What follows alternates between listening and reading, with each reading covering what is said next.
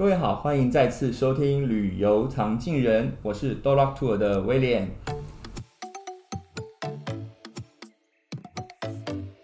今天真的非常开心哦，嗯、我请到了我认识很久的好朋友，一起和我们聊聊旅游业的大小事。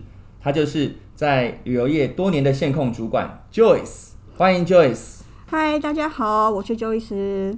非常感谢威廉今天邀请我上他们这个节目，非常荣幸哦。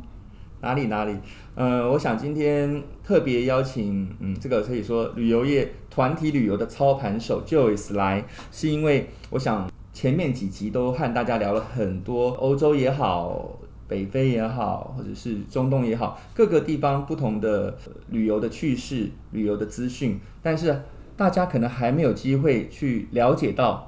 所谓我们旅游常进人，它的意义哈，也就是我们当初开始这个节目背后的这个力量也好，或者是呃很神秘的色彩，要怎么样能够呈现给大家知道。那我有想到 Joyce，我的老朋友，他是在旅游业非常久的时间，他最适合来跟大家聊一聊大家所不知道的旅游业。好，所以今天我们会分两大主题，第一个就是解密，嗯、解密旅游业；第二个是团体旅游，嗯、这方面大家常常参团，可是。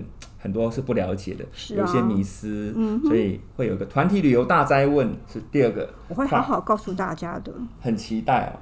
那我们一开始就先跟 Joyce 聊一聊他的旅游的经验和背景吧。嗯哼，Joyce 在这个行业多久啊？呃，夯不啷加起来也二十好多年了，呃，这样是步入年纪了呢？超过二十年？有。绝对有，是哦，对，大概有二二十四、二十五年，二十四年，我老了，没有没有，虽然这样子好像跟一些我们的听众年龄已经可能很很相近，但是我真的看不出来，而且在旅游业真的可以让人年轻哎，的确哦，那那你在操作旅游团体上面的经验呢？大概有有操作多少团呢？好奇哦，我光这近。十年以来的欧洲团超过千团以上，那再加上之前呃刚开始做东南亚、日本那些加一加，哈不啷啷哦，呃可能七八千团跑不掉，真是很 很多，真的很多。二十个人，平均最少来讲也十几万人哎。有，一定有，绝对超。所以你造福了很多，我圆了很多人的梦想。这是，这也是我当初进入旅游业最早，就是我的初衷啊，就希望让更多的人服务更多的旅客可以出去玩。嗯、那不只是我独乐乐，还是可以让更多的人一起和我分享。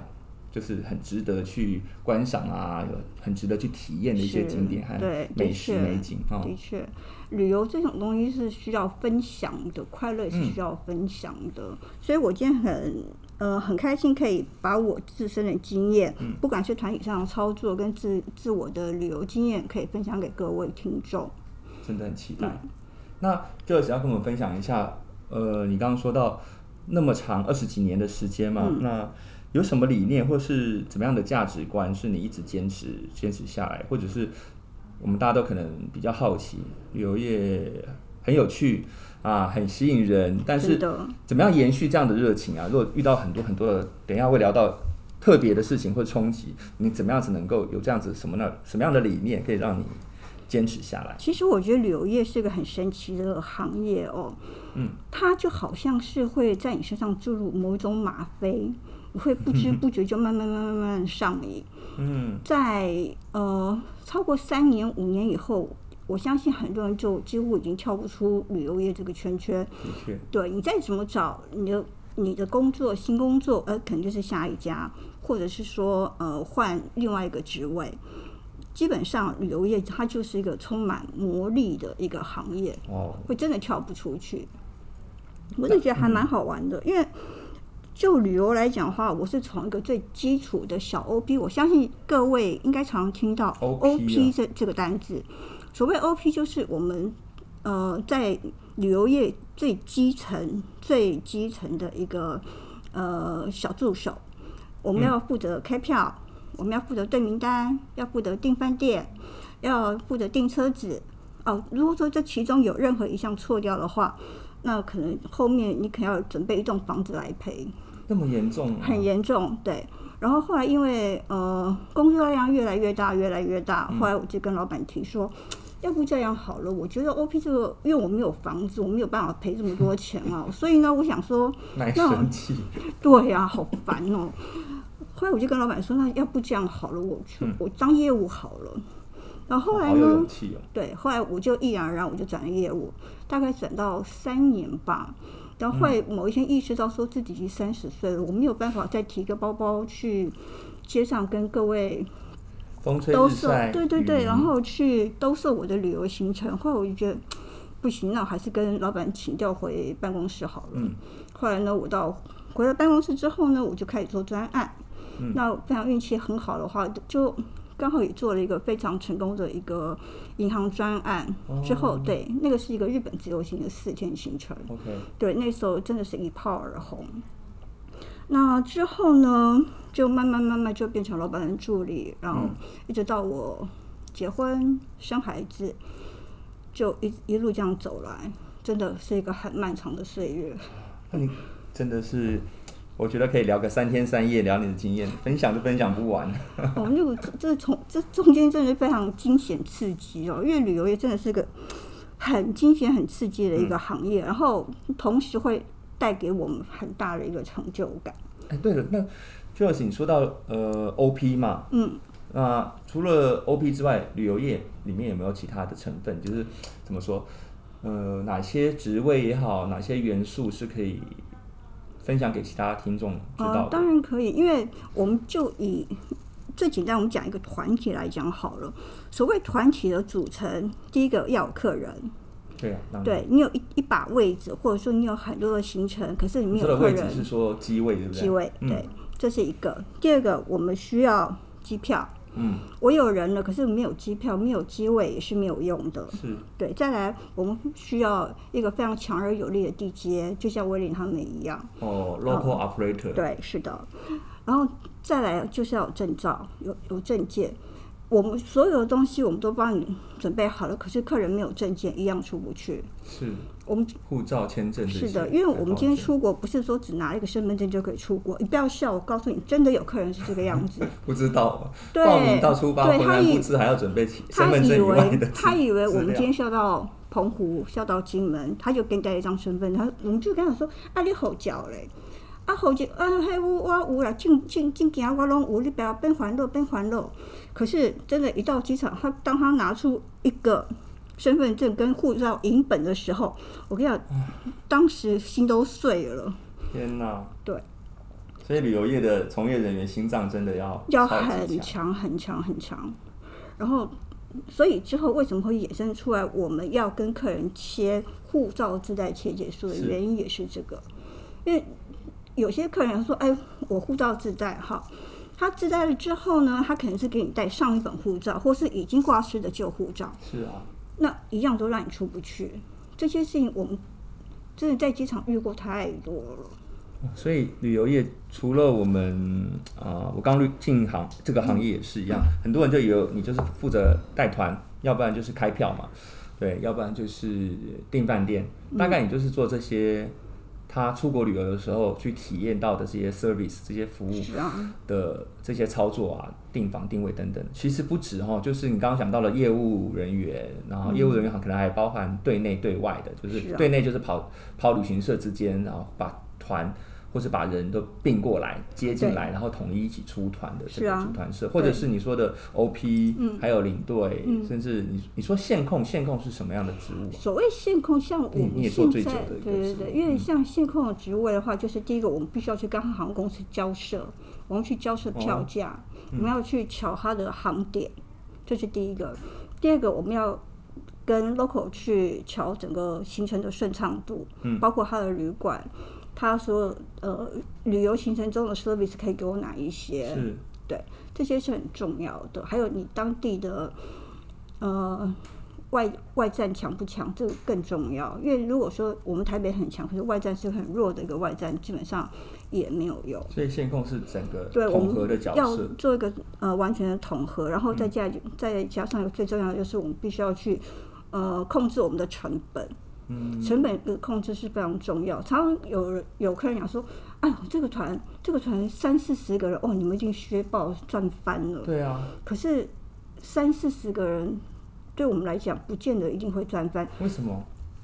因为你三四十个人那一团通通在里面的时候，我们领队就要格外的小心，要格外的去付出更大的心力。嗯。然后你三四十个人，你要想，你一部车四十八个位置，对，你要塞三十四个人，客人的怨言可能会比较多，因为他毕竟没有办法做这么舒适，尤其是在冬天的时候。哦，哦，对，因为在欧洲的话，冬天是非常冷的，所以他们客人一定会有带很大的外套。行李也多，对，行李也多，所以你那时候人数那么多的话，事实上对我们对客人来讲都是一个非常大的一个负担。那反倒是我觉得有时候团体二十五六个人这样走起来顺顺的，刚刚好。嗯、对，可是如果说人数到二十个以下或怎么样的话，可能我那时候就要想说啊，我这个团是不是会赔钱？嗯，我想等一下 Joyce 可以跟我们分享很多。我们上次喝咖啡在聊。旅游团人数多，好像也有一些人数多的压力和问题。人数少，看起来很简单，其实人数少有时人数少的操作上面的的风险。对这等一下在第二阶段我们会比较深入的来一起互动和分享。那刚好讲到了旅游业的组成嘛，就是旅游元素，嗯、还有就是一般我们不了解的，哦，原来旅游业从业人员有那么那么多不同的的职务。那有没有哪方面是我们的迷思啊？其实啊，很多人他们都会觉得说，很多人都觉得说，哎呀，你们旅游，你们当旅行社在旅行社上班真好。我说好怎么？他说你们一定可以常常这样出国，就这样出国玩不用钱的。嗯，我说并没有哦，不是哦。我说第一个，我们可能呃出国会出国工作的原因，就是第一个我们带团，带团心理跟生理的压力都很大。是啊。对，这个是一个带团。第二个，我们可能要去踩线，要走行程。踩线是什么意思？踩线就是我们如果说今天有一个新的，不是你踩到我的线哦，并不踩 彩虹线。嗯、呃，所谓彩信就是说今天啊，我们这个地区我们要发展一个新的景点，或是这边有一个新的饭店要开幕，嗯、然后我们可能他就会邀请我们，然后让我们去看那个。看饭店，可能我们今天一个早上我就要走三家饭店，就是 free tour 有点对对对，先去检阅还是说先去对考察对不对？是，我们都会先去考察。嗯、重点是那三间饭店并不是在隔壁，它可能一个在当地的东西南，然后、哦、对我们几乎可能就是一路从我们住的旅馆坐车到 A 旅馆，再走完，因为参观饭店我们不能只是看。房房间，我们要同时要看它的餐厅，嗯、我们要看它旁边的一些景、嗯、一些设备，这些都是我们要去注意到的。然后再从第一间饭店再坐车到第二间饭店，到第三间饭店，所有的完全一样。然后我们还要再去跟人家赔笑脸，啊，谢谢你邀请我们来，然后我们回去一定会帮你大大的 promote 哦。就我们会去说一些这些官话，嗯、当然。这也是我们的责任之一，因为毕竟我们、嗯、呃过去参观，然后也接受人家的一些呃邀请，我就觉得这也是好的啦。只、就是说会相对辛苦一点。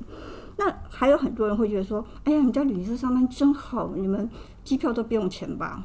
对啊，没有、一千块钱就好。没有哦，那个除非是你刚好运气好，你去嫁了一个航空公司，或是你娶了一个航空公司的儿，你才会有机会有这种福利。除非你是老板就对了。对，要不然老板他可能每一年他可以去跟航空申请一张免费的机票，可是仅限于老板。我们是什么？我们是什么卡？我们是市井小民哎，我们什么都没有的。所以，即便是我们今天要出去玩，我们跟各位一样，我们都是要在。电脑上面我们要自己定位，可能我们也是订了廉价航空、哦、啊，对，你们订什么酷航啊、亚洲航空啊之类的虎航啊，对对对，我们如果出国的话，我们一样也是要跟你们一样，呃，要订订自己订机票。那所以不是说我你们只要拿个一成的 的价钱就好呃？呃，各位真的想太多，并没有。我记得刚入行的时候，常常有我以前的同学就这样问我说。跟你跟你订机票是不是可以有？没有哦，我们不是航空公司哦，我们不是航空公司哦，所以请上航空公司官网自行订票，谢谢。啊，而且就在航空公司的业务人员甚至主管，可能也没办法拿到这么便宜的价钱，对不对？嗯，不妨跟各位讲一下哦，因为航空公司他们现在的官网有时候会有一些早鸟或晚鸟，或许会比呃一般的票务中心的价钱会便宜一点点。嗯、事实上，当这种东西大家要自己去做比较啦。是，对。我就觉得可以。如果说今天你真的想要去什么日本啊，什么胡志明市啊，去度等帕萨，你们要去度假的话，哦，你们真的不妨对，机加酒的话，你不妨真的去可以上航空公司的官网，你可以去看一下他们的晚鸟票价或是早鸟票价，他们都会有一个很好的价钱。所以这个就是经验，一些经验和迷失，有些人觉得找旅行社什么都便宜，有些人觉得找旅行社什么都贵，嗯，所以这是不一定的，不一定的，真的没有一定的绝对。但你们比较会有一些经验，像我们刚刚说的，会帮我们做一些组合，或者是你们可能在敏锐度上面，时间经这个价位上的敏锐度，对，会比经验值会比我们更高。尤其卡到连休连假的时候，那个真的是很恐怖，一定要及早订票。另外一个问题就是我帮呃一般听众问的。除了刚刚讲到旅游业者常常被误会的一些迷思之外，还有另外一个迷思，就是消费者消费者出团或者是自己出国，你刚刚讲到啊，自由行也好，半自助也好，他们会有哪些迷思？就是说，呃，为什么一定要我我一定要透过旅行社来订这些东西？为什么我不能？你刚刚讲到，就我就自己去啊！现在网络那么发达，我什么都自己订，然后我到现场再买啊，再吃啊，我也可以，反正跟我跟跟我的同伴。边走边玩，边走边买。那这个迷失的话，嗯、你们会不会常常遇到消费者这样？的确，一定会有，因为呃，我相信一般比较年轻的一些呃听众，他们会想说：“哎，我我我年轻，我可以对我可以自己去，我体我体力好。”可是，请各位注意一下，第一个，呃，你要去自由行当然是很 OK，而且我相信自由行会比跟团好玩。因为里面其中会发生一些不可预知的一些事情，突发状况。就像有一次我们到京都，然后我们从大阪拉到京都，然后我们是把我的行李寄放在京都车站，然后后来呢，我们就始终想不起来我们的行李到底放在哪里。后来我们就跑回大阪，看到跑跑到大阪的每一天去找我的行李，后来想说不对，后来我们就把收据拿出来一看。真的是心心里暗骂了，暗骂了一句脏话，在京都，我们又坐回京都，又花了一个小时的时间。不可预期的，对，不可预期的一些，真的会有很多很多。那甚至于我们上回也是，呃，在日本自由行，嗯，然后我们有四个朋友一块儿去，然后我们就因为车子来，我们就赶赶赶赶赶，结果就少了一只，那个还在原地。啊 他就没赶上那班电车，哦、后来我们就用那个手机去通。还好现在有智慧型手机。对，现在有智慧型手机是真的很方便。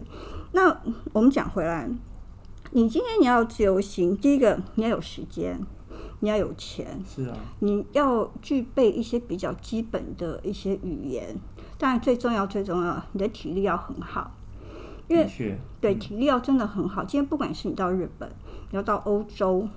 脚力是很重要的一件事。嗯，对，相对的，今天如果说你自由行，你如果说带着你的爸爸、你的妈妈、你的小孩、你的 baby，但我我真的我奉劝各位，这个时候真的选择跟团会比较好。嗯，因为老人家体力毕竟不如年轻人。对。baby，他在路上一直哭、一直闹的时候，你会、嗯、不可控制，对，你完全没有办法控制自己，然后也没有办法控制小 baby。当你跟团的时候，事实上有车，你也不用去烦恼你的餐食，嗯嗯、然后还有一个领队或导游会在旁边跟你嘘寒问暖，问你爸爸妈妈，对，带你到大的景点，对，然后还会带着，还会对着你的爸爸妈妈说。啊，上我家爸不？那种感觉，我觉得年纪大的人会是需要人家嘘寒问暖的，被照顾。对对。那今天如果他跟着你自由行，今天如果即便是你的父母亲，或是你的小 baby，小 baby 就不讲了，我们讲你的父母亲，你在前面一直。行军似的这样一直走，一直走，他们在后面就一直小跑步，一直跟。嗯、其实大家看着都很心疼。而且有时候跟自己的人反而对，反而摩擦冲突，在讨论很多事情，或者是要配合上，好像有有时候比跟领队导游还更困难。对，会很辛苦，真的父母亲会很辛苦，而且吃东西的时候，有时候，嗯，你想吃这样东西，或许你的父母亲不想吃这样，又不好说。嗯嗯对，你也不能跟你爸妈讲说，对，你也不能跟你父母亲说啊，要不然这餐自理，我给你两千块，你自己去吃。嗯，我觉得那那那感觉是很怪的，所以，呃，跟着不同的人，跟着不同的朋友，你可以选择不同的旅游形态。嗯嗯，那刚讲到了就是团体旅游的一些优点，嗯、那我就想到有些消费者或者是我们的听众就觉得，那我要买这些东西，在网络上都可以买到啦，尤其是。嗯，现在虾皮啊、某某啊，或者是亚马逊，什么都可以买到。买为什么我要出国去买呢？哦，我跟你讲，这中间真的是 Oh my God 的。是吗？当然。不是价位，在网络上摄取一下，花点时间就可以买到最便宜的。其实其实并没有哦。今天如果说我今天真的要买一些欧洲精品，LV、Chanel、Celine、BV 那种，嗯、那么就是 A 一线品牌的话，我是建议各位真的要到。欧洲去买，今天不管是你到巴黎去，你到意大利去，我觉得你都都是一个很好的选择。第一个，当地的定价就可能是我们台湾的七折或八折，而且它的货货源基本上是比台湾足的。再来，你七八折的定价之后，它还会有退税哦。它退税可能会退个十趴以上，看你的金额。哦，各国不同。对，所以你这样算算这样这样折下来。你一个包可能会比台湾大概就是打个六点五折左右。嗯，那今天我们在买一些欧洲一线精品的时候，他们的包款定价相对都是高的。嗯，你打个六点五折下来，那个费用是差很大的。今天我就常常跟我朋友讲说，哦，真的，我们去欧洲。买包真的是来赚团费用的，对，你看我我我买这个 CD 的包，对我买这个 CD 包，嗯、我在那边可能买六千块，可是台湾现在要两万二，嗯、那这一差一一差下来就差很多的钱，是 double 以上，一定的，所以你买的越多赚的越多，搞不好难怪那么多人想要，呃，对或者被被亲戚朋友。要求要代，他代购，代购。对，今天不管是欧洲的保养品来讲来来说，欧洲的包一些精品，什么 remote 啊，行李箱，真的是有很大的诱因。然后再来，我们再讲保养品来讲好了，是，我们比较常会听听到什么雷利欧啊、波丹尼啊、欧舒丹啊，对，那些东西，某一些商品，它可能某一些品相，它可能是在台湾可能要卖个。一万块，可是当地可能一千块就买到了，太夸张了吧？对，所以为什么大家要去那边买？大家为什么又拼三十公斤都要把东西 搬回来扛回来？原因都在这里，因为价差太大了。嗯，对，我买回来送人家，我我就当个欧米亚给送人家，我觉得都 OK。嗯，对。所以真的除了那个景点的吸引力之外，刚刚讲到的买东西，特别是吃东西。在异国去吃当地特色的的美食，真的是完全不一样，完全不一样。因为我相信吃这些东西就要吃最道地的。是你在台湾吃一个冻饭，可是你到日本吃，那感觉是完氛围是不一样的。你旁边的气氛是完全不一样，再加上这些因素加起来，你放到嘴巴里面去。咀嚼的时候，对，咀嚼的时候你就看着，你就看着鸭川、蓝山、樱花，嗯、或者是枫叶，那个整个景会让你感觉上说啊，一切都值得了，就含着眼泪把它吃下去。好有画面，真的。就是边讲，我就边想到 自己对跟团也好，自助也好，去去日本。其实，尤其就像我们到了欧洲，我们可能就是在一个教堂前面，也或许在。某一个景点前面，我们坐下来喝一杯咖啡，都觉得整个人就优雅了起来。我觉得是个很好的感觉。意大利吃披萨和意大利面的感觉，对，我告诉你，叫到家里面，Uber 完全还是有很大很大的。还有还有一个最重要一点就是，当你在意大利买披肩的时候，你买个你买双鞋子，当那个店员意大利帅帅的男人蹲下来为你穿上那双鞋的时候，我就觉得说啊，我我就是仙杜瑞拉了。你是不是想要多试几双？对，我就不想走了。哇，所以真的，这个是客人呐、啊，这是客人可以跟团享受到的福利和和憧憬。那那你不是说你这二十几年来操作几千团，嗯、那你只是除了去踩线所谓的 inspection tour 之外，嗯、相信大部分时间都是在服务客人嘛？对。那我们说回来，你是什么样子的热情？什么样子的一个？报偿补偿也好的的的的感觉，这样心理可以让你支持坚坚持下来，是呃什么样子的一个理念或者是条件是适合在这个旅游业来工作的？可以跟大家分享一下。当然可以啊，因为我觉得这个行业的人哦，是要有一个为大家圆梦的一个一个服务精神。为什么？因为你可以想，你一个一个旅游行程，我们小至两三万，大至十十来万，那都是那些人辛辛苦苦攒下来的钱，然后他就因为这。用这些费用，然后去圆他一个梦，他只想说，对，就把这个把这个梦想托付给我们。那个时候，我们的我们整个责任就是非常重大，我们不能让他们失望啊。对，所以这一方面的话，我们要去有责任感吧。对，我们要非常有责任感，然后我们要想着说要怎么把团体给处理好，我们帮他派最好的领队，然后把行程安排到最最顺畅，旅馆要求到。呃，要求威廉他们给我最好的旅馆，餐食绝对不能跟我马虎。对，所以这一切一切，呃，一环接一环，完全完全都不能去漏掉。然后再来的话，我是觉得你做这个做这个呃旅游行业的话，你需要非常大非常大的一个热情去支撑你。嗯，对，这个热情是很重要的。然后再加上你必须要有一颗很细腻的心，因为所有的。团体是你任何的一个闪失都不容都不容许你去犯，对，要非常非常细心。我刚刚在前面有提过，如果说你真的不够细心的话，你可能真要准备一栋房子来赔。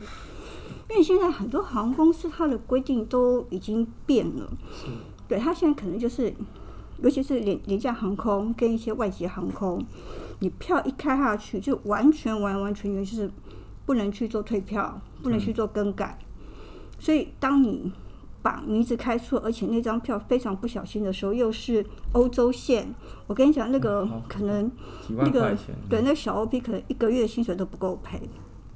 可是他每天处理那么多人，对，那么多件，是，所以真的要很细心，要有热情，然后要有服务的精神。等于说脑袋非常要清楚，你脑袋要清楚，心心又要是火热的，对。然后蛮不容易的，要同时存在一个人的身对 身上，再加上我们我们做线控的，我们必须要去估算我们的成本，常、啊、对要算对，常我们一直说，为什么我数学不好还来算这个东西？所以要非常的小心，要非常的细心。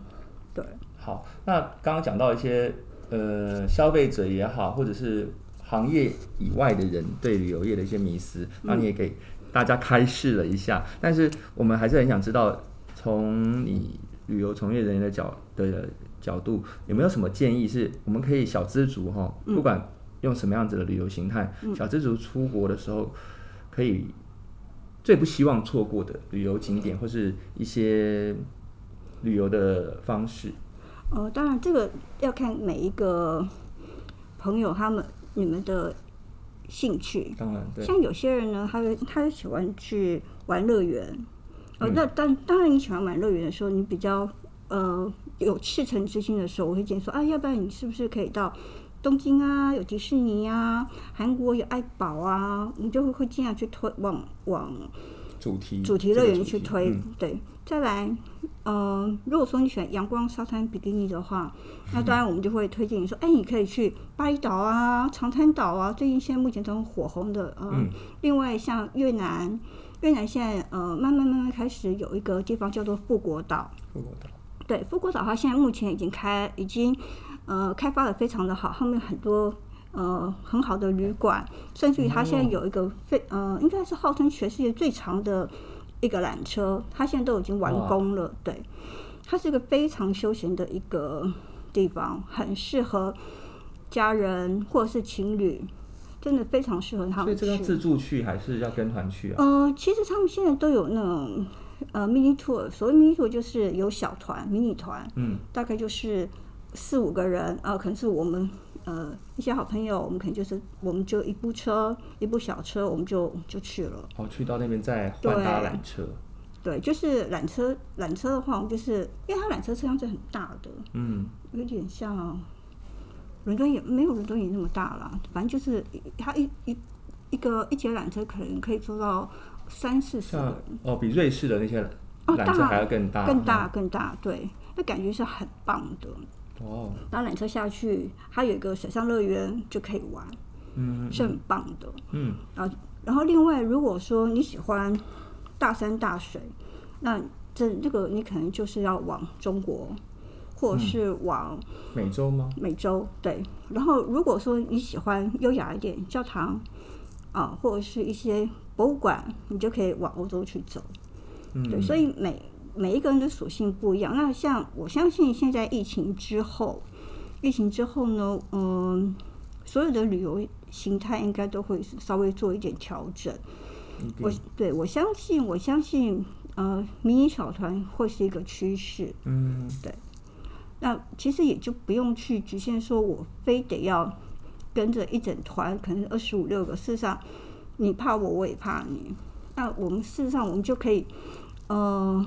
我们一家人或是两家人，我们就共组共组，可能就是七八个，我们就可以到那边去租一部车，请旅行社开帮我们开票。对对对，然后我们就租一部车，嗯、然后可以请旅行社帮我们带进饭店。嗯，然后也或许说我可以请旅行社帮我们带进当地的华人导游，因为今天如果说我们自己去自由自助行的话，今天我到了这个景点，我。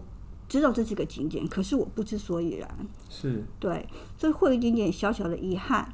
所以我们可以请旅行社当呃，可以请台湾旅行社帮我们订当地的呃，可以订车、订饭店、订导游。嗯，这都是一个很好的方式。所以真的是让我的想法是，以前旅行社好像就是一个供应商，嗯、或者是呃服务的的呃供应者的角的角色，现在好像是跟消费者站在一起。等于是 partner 的这个，甚至是顾问的角色了，对，对不对？会慢慢慢慢在卖东西给你而已。对，慢慢慢慢会改变，会帮你们稍微可以做一些规划、一些建议。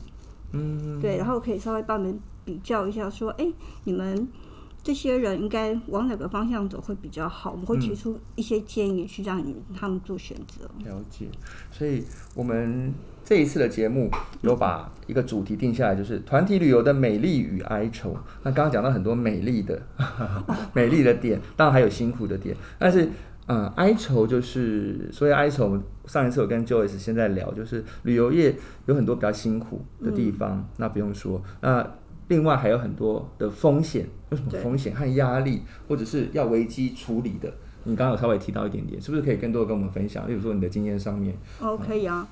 哦，我还记得大概在三年前吧，我们曾经遇到一个 case 哦，就是我们那个时候有个团体在瑞士，是，那我们就搭了缆车上去，上了山。事实际上，那个瑞士的山，呃，整座山呢，就到最后大概下午三点多以后，就只有我们公司的团一个团，因为所有的、嗯、所有的旅游团，他们可能就是在。两点多、三点一定会下山，可是我们为什么还留在山上呢？因为我们会在山上住一个晚上。哦，哦，那是很美的一件事。为什么？你可以在山上，在没有任何的阻阻隔之下，你可以看到流生湖，然后可以看到外江灯火，然后这真真的是很美。然后你可以看到很漂亮的落日，然后晚上也可以看到星星。你可以想象吗？你在六点钟的时候，太阳刚好要下山，你可以拿着一杯红酒、白酒或果汁，配着所有的点心，包括洋芋片啊、cheese 啊，哦，随便你吃，还有坚果，随便你吃，然后你就可以看着美美美美的夕阳，然后品尝美好的酒，那这是那那个感觉是很棒的。今天如果说你晚上还睡不着的话，你可以到外面去拍星空，哦。那绝对跟我们在台湾河畔哦完全不一样。在武林农农场是有。你可以想象那个星星就是在你正前方，嗯，对，那个感觉是很棒的。然后再来，你如果说精神好一点的话，呃，你可以一大早你可以起来看日出。哦、我们有看日出、啊，当然可以。我们有非常多的客人，他们都会拍日出回来，跟跟我们一块做分享，嗯、那感觉是很好的。可是呢，有一年，呃，三年前吧，我们就有一个客人。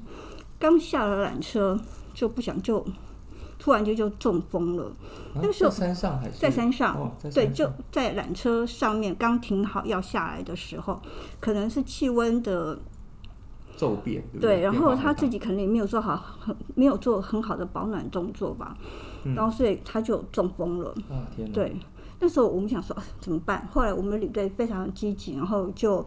呃，跟旅馆讲，旅馆马上就打电话到他们当地的那个呃类似救护车、救护站之类的，对。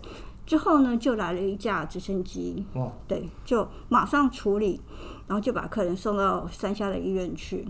嗯，对，那个时候呢，我们领队就陪陪同陪同这个病人就下山，之后呢，我们就打。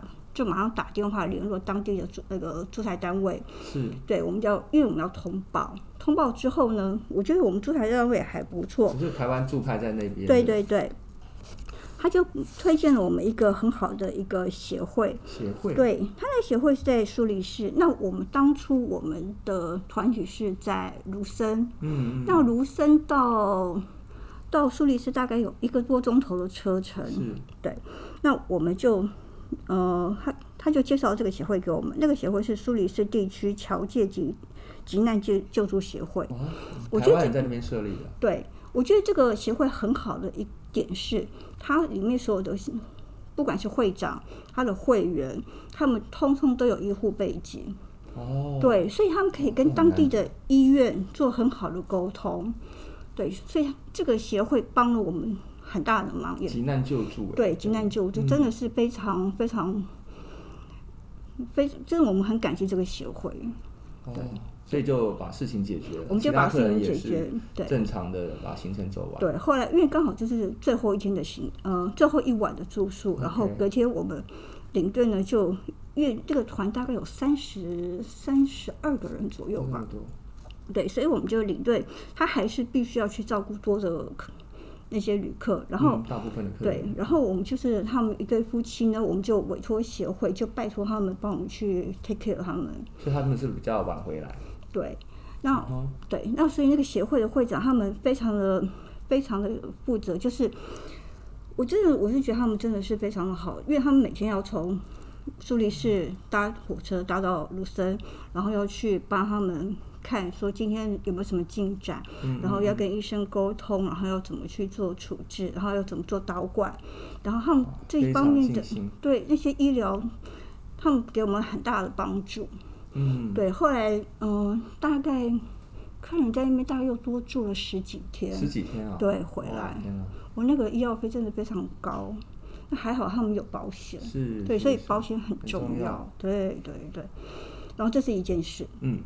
还有一件事，我印象非常深刻，这个可能一辈子都不会忘记。嗯、呃，我记得有一次我卖了一个日本行程，嗯、那个时候我是呃号称玩迪士尼住迪士尼，可是好死不死我踩到雷，为什么？我真的踩了一个很大的雷。那一回呢，刚好是啊，那一年刚好是迪士尼三十周年，哦，建园三十周年，对，妙就妙，所有的呃迪士尼的。呃，十年、二十年、三十年、三十五年，那都是饭店很满、很满、很满的时候。可是那个时候，我就号称说，我一定要住在迪士尼，一定要让客人住两晚迪士尼。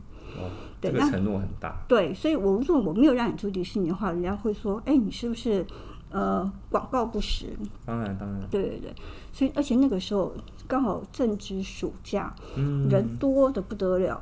我那、哦、那一。一个月我可能就可以走到上千人，真的是一件很可怕的事。所以呢，迪士尼没有办法满足我，然后常常就是一个团就说：“哎，这个团我可能只给你十间，然后那个团我可能给你八间。哦”但事实上根本就不够我用。所以那个时候呢，呃，我就用了我的小脑袋呢，我就到 Booking.com 上面我就去订了房，用客人名字去订了房。嗯、可是你当你订多订久的时候，他会发现 Booking 的人都是同一个人。于是乎呢，哦、对，对，迪士尼也很聪明，就打电话从日本打电话来给我说：“哎呀，那个林小姐啊，那个 那个房间不要这样子订啊，这样子我很困扰啊。”我说：“啊，你没有房间给我，没有，我不得已啊。”化零为整。对，我客人一定要住，我就是要住。哎呀，对。然后迪士迪士尼就跟我说：“要不这样好，你把房间放掉，我承诺我一定给你房。”哦，对，就你自己订的房房间，对，而且你都放掉，不要占到其他。对，我就刚刚讲说，要不这样好了，你先给我房，我再放掉喽。这是一个谈判的艺术。对对，也这一定要先跟他讲好，万一我放了你不给我房，我怎么办？我不是开天窗。这两件事情我就印象非常非常的深刻，很恐怖，真的不要踩到雷。所以我现在要卖迪士尼的房间，我一定要稍微先看一下。哦，对，还有一次哦，我有一个团、嗯、也是欧洲团，我觉得欧洲团特别容易出水，不知道为什么。太远了。对。鞭长莫及。我有个行程呢，是有有一个行程是要坐过夜过夜船，从英国要坐到荷兰。嗯。好。英国做法，那那个船，事实上那个船也是很好的船，因为它大概有六万吨左右。嗯，然后那对不小。然后因为大家会觉得说啊，欧洲都在坐车，那都在坐车，对，我们就想说换一下口味。所以在英国到荷兰这个最长的一段呢，我就在在船上住一个晚上，而且那个跨海渡轮，对，哎，那个你不要看是渡轮，我觉得可以比美，嗯，处女星，哎，不是，丽星游轮，它绝对比丽丽星游轮还要好，真的，对，六万吨的船真的很棒，然后上面有什么 casino 啊，duty free 啊，然后一些 bar 啊，我觉得那个真的是，要过夜吗？要过夜，我们会在里面，而且我们是两人一室，OK。对，那感觉是蛮好的。那之后呢？呃，因为那个船就那么一两艘，然后他总是会遇到他们要税休。好啦，好死不死，我们有一次这个团呢，就遇上他们税休的日子。就是说每年每年休息，他会整理，然后去检查那那艘船的状况。哦。所以我们可能是之前是从呃英国的 A 点到荷兰的 B 点，嗯、对。可是那一次呢，他就从英国同样是 A 点，然后可能到 C 点啊，那个 C 点可能是比利时，呃，不见得会在荷兰，所以因为比利时跟荷兰很近，所以我们就让他停到比利时去。嗯，结果呢，那次好死不死呢，塞大车，哦，塞大车，塞大车。从英国的部分嘛，对，英国很容易，对，英国很容易塞车，那我们的领队在前面都已经把。呃，前面的行程都做完，而且我们时间都控制的非常好。对，结果我们当然我们还还有一个预留的时间，我们也会预计说他可能会塞车，可是没有想到前面是车祸，就塞了很久的车。对，塞了很久的车。那后来我们领队就联络啊，说：“哎，我觉得我可能什么什么时候会到港港口？因为我们大概到港口是晚上八点钟左右。对，是大概八点钟左右，我们就要到港就一定要上船。”结果那次呢，很妙，就呃 A 点到 C 点的时候呢，他可能就是时间他会给你改，改到六点，等于是提早了两个小时。我那个时候真的是整个人都跳起来了，不知道该怎么办。对，所以呢，那艘船就这样默默的在六点就开走了。然后我们 天哪，对，因为遇到税修这种是不可抗力的东西，他们会通知，可是是你已经在很晚，你已经在车上。然后才通知你，那个时候我们真的行程就整个要大变。哇，对，我那个时候，嗯，因为第一个那个船可能会有取消费，好，当天他就当是当天就没有上船，上对，我没赶上，他就觉得还是要 charge 你，对，他就要费用，对，这是一个很可怕的数字，因为游轮。第二个，我们还要多订一个晚上的旅馆在英国，但大家都知道英国的消费是高的。我们本来在船上住，对，所以现在必须要在英国多住一晚。对，我们要在英国多住一晚，然后我们隔天要从英国再拉车下来，又从另外一个点到呃到法国去，啊、变成英法了这个变英法这个就走英吉利海峡这个渡轮，嗯，然后我们再往上走，然后再拉下来，等于说行程都有变。就是是说那个客人都还不错，因为他可以理解说，呃，我们真的就遇到这种情形，他也是，哦对，啊、对，真的我们也是不愿意的，嗯嗯嗯，对啊，所以这个也是一件很可怕的事情。这也要临机应变，对，然后除了关系之外，要很积极的处理这些事情。对，然后我们事实上我们在做欧洲团，我真的很怕半夜接到电话。哦，有时差对不对？对，半夜是他们的晚上八九点。像有一次，我记得我大概凌晨三点多，我接到一个领队电话，他说：“就是我跟你说，这个饭店跟我讲说，我们没有订他的房，我说怎么可能？找不到订房记录，对，我有经验。我说怎么可能？嗯、为什么你有经验？哦，我在操作 logo，有时候也是会这样子，哦、领队就会打给我。对，哦，真的是半夜，真的。不像你有那么负责的线控，然后他可能就是那时候没接到电话，领队就直接打给我们，我们外站，嗯、我们外站就直接问。台湾半夜三点多，嗯、半夜三点多接到电话是一件恐怖的事情。我就跟他说好，没关系，我就马上联络当地。我说你那边也联络了一下，就之后呢，我们就从 A 饭店就坐计程车到 B 饭店。换一个。那个、对，那个计程车钱完全是当地的那个，就是你们这个角色稍微要帮我帮我，嗯，那个当地地接社来，对对对对，代为安排，对，就帮我安排一下，然后我们就坐到 B 饭店去。可是。A 饭店跟 B 饭店，因为客人已经到 A 饭店，已经看到 A 饭店的长相了。嗯。今天如果说你到 B 饭店，你这个 B 饭店比 A 饭店 low 的话，那怀疑吵不完了。只能更好？对，所以刚还好，我的当地地接呢还蛮有利的，还找了一个还不错，就是比 A 饭店好一点点的饭店。我说啊，要不这样，我们今天就住这儿吧。嗯。那客人就说 OK，然后就达成协议就没事。其实这种事情真的。半夜接到电话很可怕，还有一回是，呃，引擎烧起来了，游览车后引擎烧起来了，那，那也是直接。My God！对，而且那个在哪里，你知道吗？在意大利的夏天，意大利夏天多热啊！那真的。对，那是件很可怕的事。没办法再开了。对，后来呢，我们就我就跟李队讲说，要不呢，就一个人先请一个冰淇淋，一是一冰淇淋，先让客人消消火吧。那晚上你再请他们。